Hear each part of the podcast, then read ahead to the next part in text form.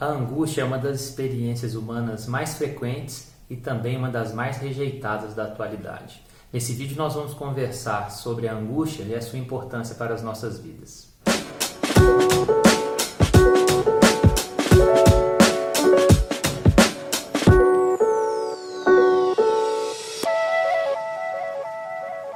Olá pessoal, aqui Juliano Napoleão. Seja bem-vinda, seja bem-vindo ao nosso canal, em que nós conversamos sobre os desafios da nossa realização pessoal e social a partir das contribuições da filosofia, dos direitos humanos e das diferentes manifestações culturais.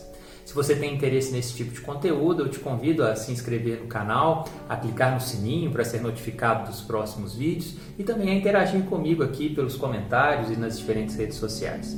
Hoje nós conversamos sobre a angústia.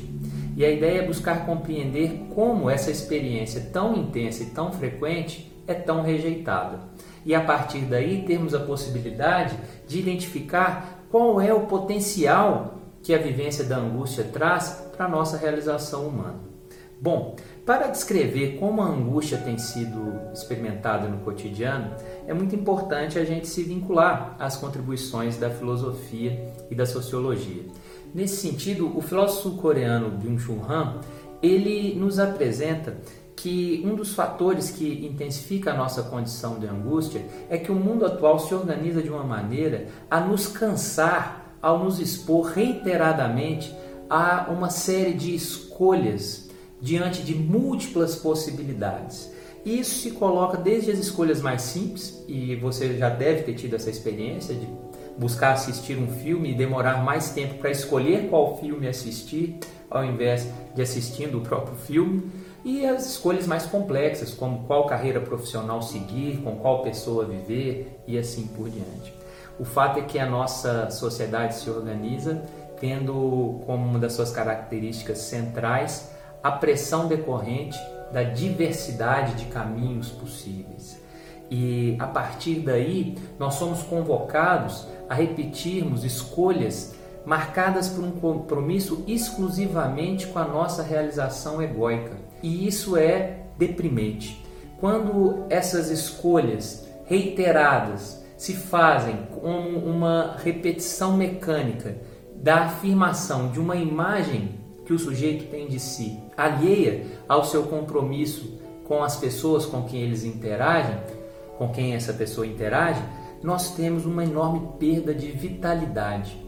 É nesse sentido que o Byung-Chul Han descreve a correlação entre a depressão e esse viver em si mesmado que marca o nosso mundo contemporâneo, de escolhas que o sujeito faz não para se realizar no encontro com o outro, mas para se realizar a partir de uma perspectiva individualista e competitiva que inevitavelmente o deprime.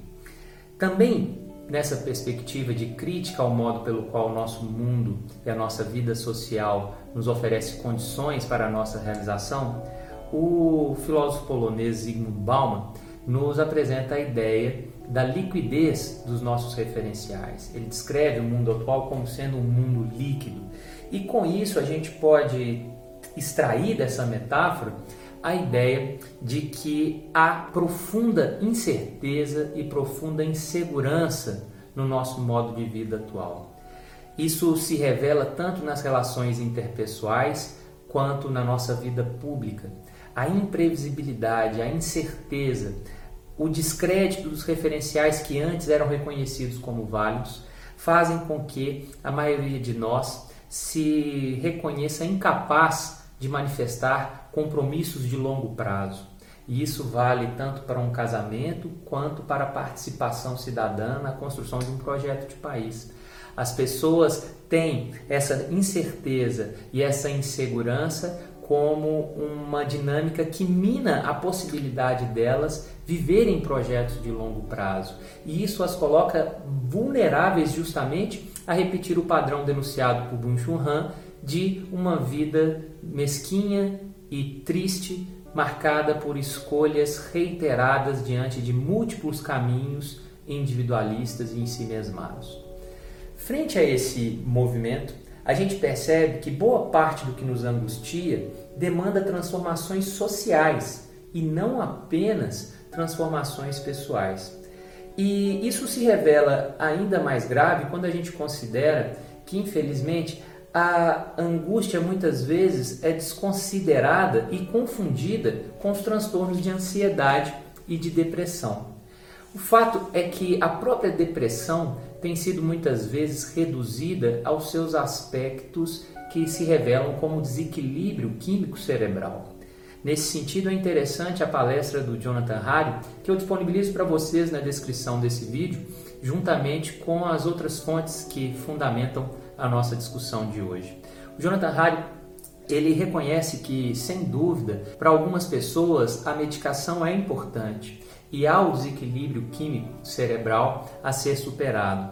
Mas para muitas pessoas esse desequilíbrio ele é social e aí a prescrição deveria ser social também. E são crescentes as conclusões científicas no sentido de que boa parte dos transtornos de ansiedade e depressão experimentados pelas pessoas no mundo contemporâneo são marcados por causas que dizem respeito ao seu modo de vida. Por exemplo, pessoas que vivem radicalmente afastadas da natureza, pessoas que têm um contexto de trabalho marcado pela exploração, pela subordinação e pela inexistência de espaços criativos, são pessoas mais propensas à depressão. E a alteração desses arranjos de vida impactam no seu quadro de saúde mental. É a partir daí que a gente percebe que a angústia ela é encoberta pela maneira química de se pensar os transtornos de ansiedade e depressão. Em outras palavras, a redução desses transtornos aos seus aspectos atinentes ao desequilíbrio químico cerebral. Se há esse ataque à angústia, esse encobrimento da angústia em torno de um discurso marcado pela descrição desse fenômeno de modo estritamente químico, nós temos também um combate social ao reconhecimento da angústia. A gente pode pensar esse combate justamente por uma vigilância compartilhada por todas as pessoas em que há uma exigência de exibição de uma felicidade simulada. Não que haja obrigatoriedade de ser feliz, mas a obrigatoriedade de fingir e de exibir essa farsa de modo competitivo. Eu tenho certeza que quando eu falo isso, muito de vocês já tem em mente as redes sociais como espaço privilegiado em que essa dinâmica se manifesta.